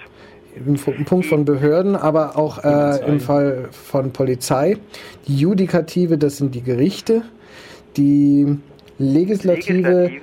Das ist die äh, Instanz, die die Gesech Gesetze macht. Ja, in unserem Fall äh, Parla äh, Parlamente, äh, Bundestag, Bundesrat. Und jetzt sagt man ja mittlerweile in meinen Augen zu Recht, dass es nicht nur diese drei gibt, sondern eben als vierte Gewalt, sogenannte vier- vierte Gewalt, die Medien. Da diese nun wirklich einen extremen Einfluss haben ähm, Auf die auf die. Öffentlichkeit. Genau. Und letztendlich kommunizieren die ja nun alles, was passiert. Und das ist eine riesengroße Verantwortung. Natürlich ist es dann in meinen Augen auch so, dass eben dadurch, dass so eine große Macht besteht und man auch als Interessengruppe äh, einen interessanten Einfluss sicherlich auf, auf die Medien ausüben kann, wie zum Beispiel auch in Italien schon angesprochen, vielleicht von einem Herrn Berlusconi, dass eben ja, diese, diese vierte Gewalt sehr einfach missbraucht werden kann. Und da muss. Also wie einfach sie missbraucht werden kann, äh, sei mal noch dahingestellt, aber es könnte nahe liegen, dass man es versuchen könnte. Also es Absolut. gibt auch schöne Beispiele in Deutschland, insbesondere äh, bei meinen Lieblingen, den bayerischen Nachbarn. Äh, hier, also äh, die bayerische Staatsregierung versuchte es zum Beispiel immer wieder mal auf die ähm, Berichterstattung innerhalb des bayerischen Rundfunks äh, Einfluss zu nehmen oder die ein oder andere, das ein oder andere politische Magazin in ARD und ZDF, äh, sagen wir mal, also, äh, eher äh, zu beeinflussen, dass sie doch mehr äh, etwas mehr rechts berichten sollen als links. Es gäbe schon so und so viele äh, linke politische Ma Magazine, jetzt sei mal wieder für ein rechtes im Prinzip an der Zeit. Oder dass man vielleicht die ein oder andere Sendung, äh, zum Beispiel äh, die, die, die Sendung Scheibenwischer ähm, von einem Herrn, ich glaube Dieter Hildebrand, ähm, die jetzt gerade mal einem in Bayern nicht besonders genehm war, weil er irgendein Thema aufgegriffen hatte, mal einfach aus dem Programm in den bayerischen Rundfunkanstalten, also in der bayerischen Teil der ARD, einfach mal nicht gesendet hat und stattdessen al- halt einen Heimatfilm geschaltet hat. Was letztendlich nur dazu führte, dass ähm, die ja die Leute, die sich jetzt verarscht vorkamen, entschuldige bitte wieder den Schutz der Jugend. Entschuldigung, ähm, dass die im Prinzip sich in Turnhallen getroffen haben und das sich auf Videorekordern auf Großleinwänden angeschaut haben. Also man hat letztendlich sich selber ein Bein gestellt, mehr Werbung jetzt für diese Sendung, die vielleicht vorher nicht jeden interessiert äh, gehabt hätte, ähm, gemacht und auf diese Weise erst noch richtig darauf hingewiesen, dass das interessant sein könnte. Da glaube ich aber auch, dass die äh, Medien eigene Schutzmechanismen auch haben, ähm, um sich diesen Einflüssen, Einflüssen oft oder sich vor diesen Einflüssen zu verteidigen. Ich glaube, dass es nicht sonderlich einfach ist, speziell in Deutschland, Ich denke auch gerade in so großen Einfluss Speziell auszuüben. in Deutschland ist das schwer, weil die äh, sich ganz gehörig wehren Mhm. ähm, und sich das sehr ungern gefallen lassen in dem Sinne. Und äh, was auch immer, es gab da mehrere solche Fälle, äh, wenn wir noch ein bisschen weiter zurückgehen, da gab es mal Verhaftungen äh, des äh, Spiegel-Inhabers äh, äh, äh, seinerzeit, weil er etwas geäußert hatte gegen den damaligen, ja, ich glaube sogar Kanzlerkandidaten Franz Josef Strauß. Damals, vielleicht damals auch noch äh, Verteidigungsminister, ich weiß nicht genau äh, mehr, mehr äh, die, die Zeit, das hätte ich jetzt nachschlagen müssen. Aber in jedem Fall, ähm, das ging dann letztendlich auch nicht äh, wirklich positiv aus für die Politik, die das versucht hat. Ähm, nach einer Weile kam letztendlich dann der, der Spiegelinhaber äh, wieder frei. Den haben sie richtig ver, äh, verknackt, mhm. richtig in, in, ja, was weiß ich, wegen Verleumdung eingesperrt. Und das gab aber einen ziemlichen Aufstand der Medien und führte letztendlich nicht zum gewünschten Erfolg. Eher im Gegenteil. Ein negatives Beispiel, das mir in Bezug auf Medienunabhängigkeit in letzter Zeit aufgefallen ist in Deutschland, war Niklas Brender, mhm. der ZDF ähm, welche Rolle hat er genau inne? Er war im Vorstand mhm. und er hat das für Roland Koch ein bisschen zu kritisch berichtet und ist dann im Folge von mehreren Politikern abgesetzt worden. Und mhm. das war das letzte Mal, dass ich wirklich öffentlich wahrgenommen habe, dass es eine große Debatte über die ähm, wie heißt es, Unabhängigkeit der Medien gibt. Stimmt, stimmt, da gab es mal eine große äh, Diskussion drüber. Ähm, mir nicht zutrauen, die Diskussion derart zusammenzufassen. Ich weiß nicht, da meinte ich Niklas Brender. Es gab viele Petitionen dazu, dessen Absetzung zu überdenken, auch an oppositionelle Parteien, da jetzt Einfluss drauf zu nehmen. Und das Ganze wurde offiziell vom hessischen Politiker Roland Koch losgetreten. Der mittlerweile selber, sagen wir mal, nicht mehr so richtig Lust auf Politik hatte hat, naja, hatte zumindest Lust, was Neues zu machen, sagen wir es mal so. Wir wollen da niemandem was unterstellen. Ne? Ja.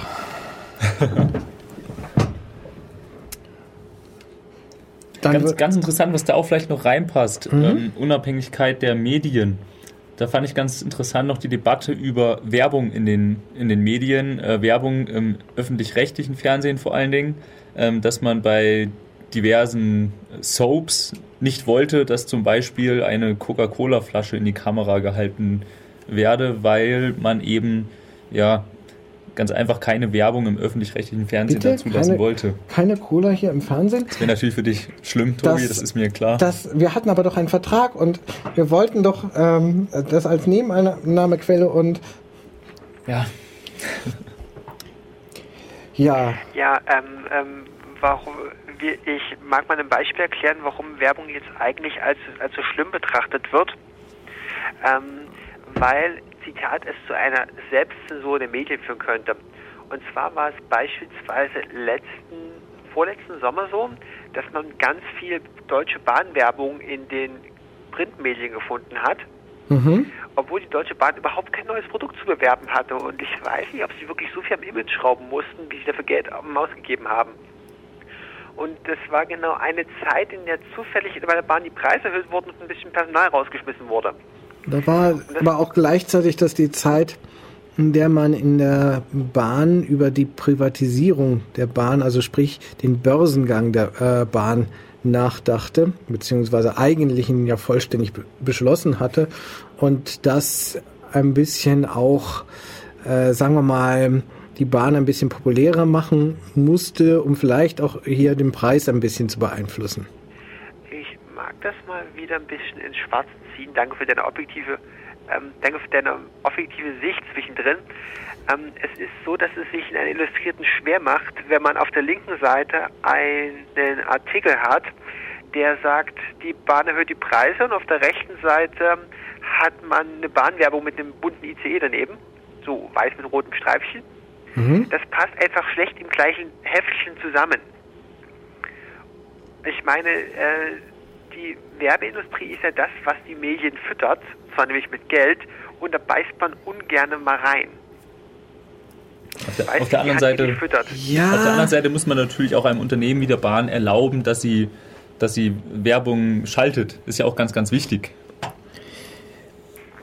Es ähm, ging um die Massen und darum, warum Werbung sich negativ in dem Beispiel auf die Pressefreiheit auswirken könnte. Es gibt es aber auch durchaus umgekehrt. Also ähm, das eine ist im Prinzip, dass ähm, die Bahn ein sehr wesentlicher äh, Kunde im Prinzip für Werbeeinnahmen waren. Da gab es übrigens auch mal, ach Gott, ich weiß jetzt nicht mehr genau, wie lang es äh, her ist. Es gab einen Artikel in der Zeitschrift Das Kapital, in der mal auf ja die Bahn hingewiesen worden ist und warum unter anderem ähm, ja diese Pri Privatisierung äh, der Börsengang im Prinzip so äh, attraktiv auch äh, sei in dem Sinne.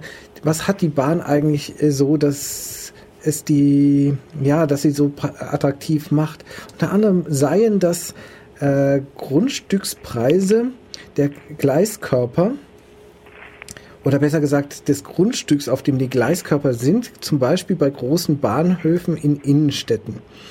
Sagen wir mal, Stuttgart.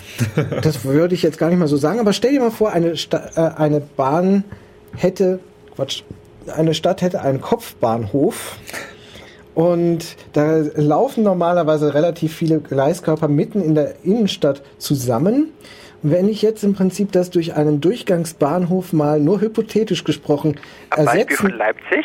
Zum Beispiel, ja, ähm, ähm, ersetzen könnte, dann würde ich natürlich sehr viel von dem, äh, sagen wir mal, äh, Grundstückplatz, was weiß ich, wieder frei bekommen. Der ist nun im Prinzip im Besitz der Bahn. Gleiskörpereigentümer ist eigentlich der Bund, aber in diesem Fall wird er ja nicht mehr gebraucht. Und auf diese Weise hätte man jetzt äh, Grundstücke, die frei werden, in allerbester Lage in äh, großstädtischem Raum, äh, die natürlich sehr günstig äh, verkauft oder vermietet werden könnten, verpachtet werden könnten. Und dass das möglicherweise einer der attraktiven, ähm, Entschuldigung, attraktiven ähm, äh, Posten sein könnte. Nun, worauf will ich eigentlich hinaus? Die Bahn hat daraufhin in, in, in der entsprechenden Zeitung nicht mehr eine einzige äh, Anzeige geschaltet, die nächsten zwei Jahre lang. Äh, ob länger, weiß ich nicht mehr. Äh, in jedem Fall hat die Bahn äh, gewusst, wie sie sich im Prinzip gegen solch äh, unerwünschte Kritik wehren kann. Das gibt es aber auch gleichzeitig wieder in umgekehrter Richtung.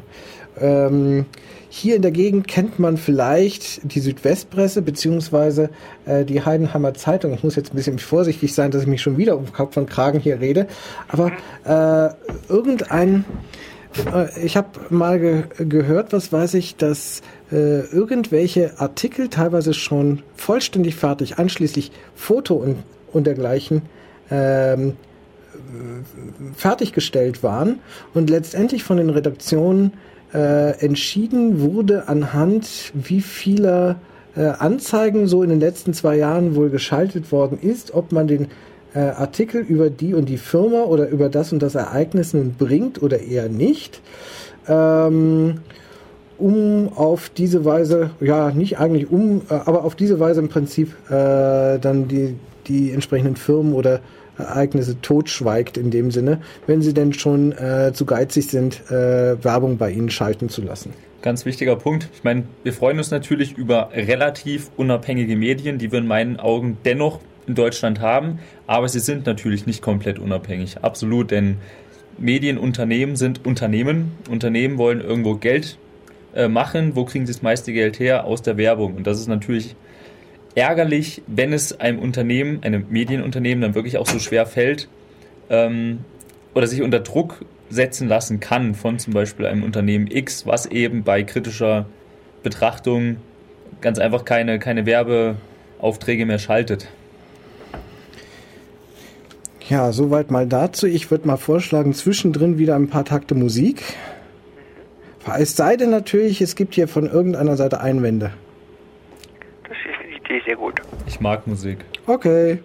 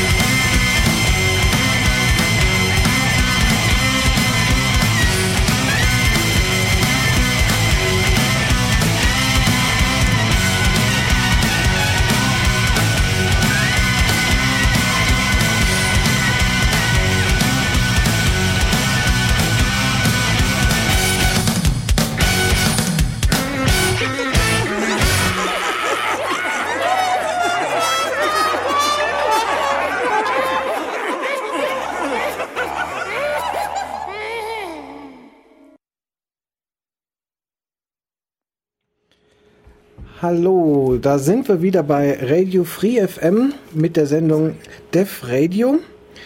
Und wir waren beim Thema, oh Gott, Medien. Kritik an Medien.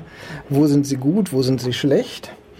Äh, wir hatten es mal, äh, ich weiß nicht, wir hatten irgendwann mal mit Frau Käßmann angefangen und sind dann eigentlich so komplett über Irakkrieg und, und dergleichen bis hin zu Wikileaks äh, gekommen. Nochmal äh, zurück zu den vielleicht äh, eher wieder etwas kritischeren Seiten ähm, der Medienberichterstattung.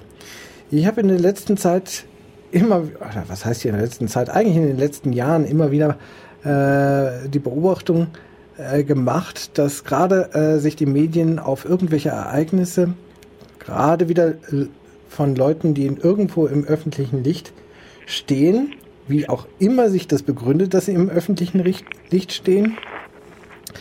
Und naja, auch wenn ich das jetzt einerseits kritisiere, nehme ich mir mal jetzt einmal das Beispiel äh, Kachelmann nochmal vor, bei dem wir äh, eigentlich so dieses typische Verhalten haben der Medien, dass sie sich auf ein Thema stürzen, in diesem Fall auf einen Strafgerichtsprozess ähm, und und ja, ungeachtet, ob da nun eigentlich was rauskommt, ungeachtet, ob das eigentlich einen, einen wirklichen Nutzen für die Bevölkerung darstellt, ähm, dass sie jetzt diese Informationen haben oder auch nicht haben, äh, im Prinzip hier in Kleinstdetails äh, gehen, was gerade in diesem Prozess alles ähm, so besprochen wird und damit eigentlich eine gravierende Verletzung der Privatsphäre der beteiligten Person. Das ist in diesem Fall der Herr Kachelmann, das ist in diesem Fall natürlich auch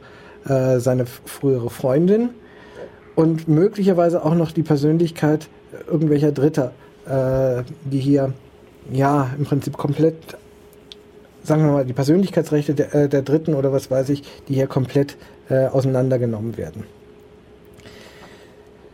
Während wir bei Barbara Zalesch oder was weiß ich in unseren äh, Fernsehprozessen ja auch im Prinzip den Voyeurismus äh, des Zuschauers befriedigen sollen, immerhin noch irgendwie nachgestellte Prozesse äh, haben, äh, die genau diese Grenze versuchen eben nicht zu überschreiten. Am Anfang bei der ersten Season Barbara Saldisch war das übrigens der Fall, da haben sie Zivilgerichtsprozesse äh, gemacht und äh, da ist das nämlich nicht verboten. Ähm, dass man äh, live quasi so ähm, aus dem Ber äh, Gerichtsprozess im Prinzip berichtet. Es hat ja einen guten Grund, weswegen die Presse zwar irgendwie bei solchen Strafgerichtsprozessen äh, zugelassen ist.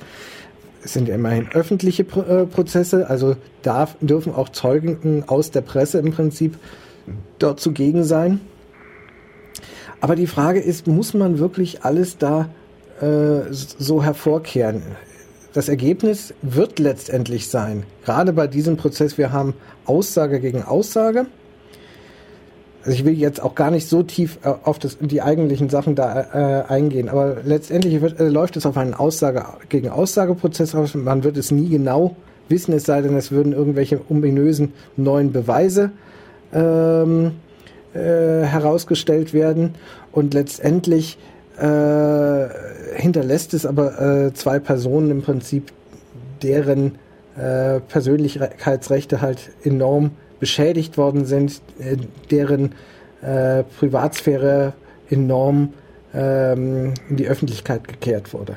Also gerade der Fall Kachelmann, finde ich, ist so ein, ein Fall, der ja im Nachhinein, auch wenn es irgendwie vielleicht ein bisschen blöd klingt, mich nervt, was ich ganz schade finde, dass mich so ein, so ein Schicksal letztendlich, was da letztendlich auch dranhängt oder Schicksale, nerven. Denn das ist, Kachelmann ist ja nun ein Typ, der vor ein paar Jahren ganz klar, es war der sympathische Wettermoderator, war auch international bekannt, weil er mal mit einer tollen Katze geschmust hat oder sonst was. Es war einfach so der tolle Nachbar von nebenan, kann man sagen, der eben einem das Wetter schön präsentiert hat. Und dann plötzlich kam so ein Skandal raus, in dem jetzt mal sei dahingestellt, was wirklich passiert ist, das, das weiß ja nun keiner, aber in dem wirklich die, das, das Privatleben von, von ihm und auch von, von seinen Ex-Freundinnen aufs Allerschärfste transparent gemacht werden und die Leute werden förmlich dazu gezwungen, ihre eigenen sexuellen Vorlieben also auf dem Silbertablett zu präsentieren. Jetzt sind wir doch an einem Punkt, an dem ich äh, ein bisschen Hintergründe geben äh, muss. Also Kachelmann ist angeklagt worden. Moment, ich habe mir sogar. Warum haben wir hier nie Licht angemacht? Er ist ähm, am 19. Quatsch. Wann war das jetzt? Also es soll im Prinzip irgendwo im, äh, in der, im Februar, in der Nacht vom 9. Äh, Februar, äh, soll er gegenüber äh, seiner Freundin, was weiß ich, die ihn verlassen wollte, äh, diese vergewaltigt haben in dem Sinne. Und dann wurde er äh, am 20. Äh, März bis zum 29.07., also bis zum 29. Juli, in Untersuchungshaft gesteckt. Anklage wurde aber erst am 19. Mai äh, erhoben. Ich habe mich sehr gewundert eigentlich über dieses Datum. Dachte eigentlich am Anfang, das sei eine Falschmeldung auf Wikipedia, habe dann aber tatsächlich durch eine andere Quelle das nochmal bestätigt gesehen. Dann gibt es seit dem 9. Juli ein Hauptverfahren, eine Hauptverhandlung seit dem äh, 6. September und seitdem, also im Prinzip seit einem halben Jahr, wird jetzt in unregelmäßigen Abständen immer wieder über den Verlauf dieses Prozesses berichtet. Karlmann ist, möchte ich mal hier gar nicht so hervorheben, äh, ist nur eines von vielen Beispielen. Immer wenn irgendein ähm, Prominenter in dem Sinne sich was zu Schulden gekommen hat, sei es irgendwelcher Drogenmissbrauch, sei es ähm, ähm, irgend eine andere schmutzige Tatsache. Ja, selbst ähm, äh, seinerzeit mal ein nicht prominenter, der von seiner äh, Frau be, äh, be, be, beschuldigt wurde, er hätte äh, ihre Kinder sexuell missbraucht. Dieser Prozess hat sich damals, das ist ein paar Jahre jetzt her, so etwa 10, 15 Jahre mittlerweile, der Prozess hat sich genauso mindestens drei bis äh, fünf Monate äh, durch die Medien gezogen mit allen möglichen schmutzigen Details, ohne eigentlich eine Aussicht, dass man wirklich äh, hinter die Wahrheit käme und äh, letztendlich mit ein paar Leichen auf dem Weg, nämlich den Betroffenen, über die berichtet worden ist. Und die Frage ist tatsächlich in dem Sinne, ist das wirklich notwendig und inwieweit ist das wirklich notwendig, über solche äh, Dinge nachher zu berichten? Also im Falle von äh, jenem, der nicht im öffentlichen äh, Licht da stand, war es eigentlich gar nicht nöt, äh, notwendig. Aber damals war gerade so die Zeit der aufkommenden ja, Kinderpornografiewelle. Ähm, da war auch so ein bisschen die Mode in den Medien gerade. Da gab es mal in, ich weiß nicht genau, wie der Ort hieß und ich bin auch ganz froh darüber, dass ich es nicht mehr weiß. Äh, aber es wurde am Landgericht Ansbach damals ähm, verhandelt. Ein ganzes Dorf, das damals mal be äh, bezichtigt worden ist, äh, eine Kinderpornografie äh, zu, unterhal äh, zu unterhalten. Was ich im Nachhinein dann äh, allerdings auch erst seit nach so einem Jahr oder sogar länger dann als falsch äh, herausgestellt hat und einfach die, auf die ähm, ja, Übervorsichtigkeit von ein paar Kindergärtnerinnen und schlechter Messmethoden nachher, also als man nachher die Kinder eingeladen hat, um mal irgendwie mit ein paar präparierten Puppen, die halt Geschlechtsteile äh, mit äh, besaßen, ähm, spielen zu lassen und dann davon ausging, von der Art und Weise, wie die miteinander spielen, ähm, was, äh, hat man dann geschlossen im Prinzip, äh, dass sie bestimmte Dinge erlebt haben. Die Fantasie der Kinder hat man damals vollkommen aus den Au äh, Augen verloren in dem Sinne und ging davon aus, äh, dass Kinder von alleine nicht auf gewisse Techniken kommen könnten in dem Sinne. Na egal. Ähm, es gibt manchmal so Modethemen, mit denen sich die äh, äh, Medien so beschäftigen und dann kommt äh, jemand oder irgend so ein Thema äh, gerade recht und dann wird es entsprechend breit getreten. Hat natürlich mit, ähm, mit Persönlichkeitsrechten oder was weiß ich nichts mehr zu tun. Die werden natürlich nicht mehr äh, gewahrt dabei. Und jetzt ist natürlich äh, die, die feine Frage dabei, wo ist die Grenze zwischen freier Berichterstattung, zwischen Zensur, zwischen Meinungsfreiheit, zwischen Pressefreiheit? Inwieweit besteht der Auftrag der Medien? Inwieweit müssen sie im Prinzip über solche Dinge berichten? Und an welcher Stelle geht es zu weit? wir haben ja bereits gelernt, dass unser Leben relativ langweilig ist, es sei denn, wir kommen in die Grenzbereiche, wo mehrere Interessengruppen etwas vertreten wollen. Und hier haben wir die Interessengruppen der Meinungsfreiheit und der Privatsphäre und das macht die ganze Sache doch eigentlich recht interessant. Gerade bei den Medien heißt es ja nun auch immer wieder, genauso wie auch oft im Einzelhandel, Sex sells. Ist einfach so. Und da ist es schade, dass sich die, aber eigentlich auch eine logische Konsequenz, dass sich die Medien speziell auf Themen stürzen, die im entferntesten was mit diesem Thema zu tun haben könnten.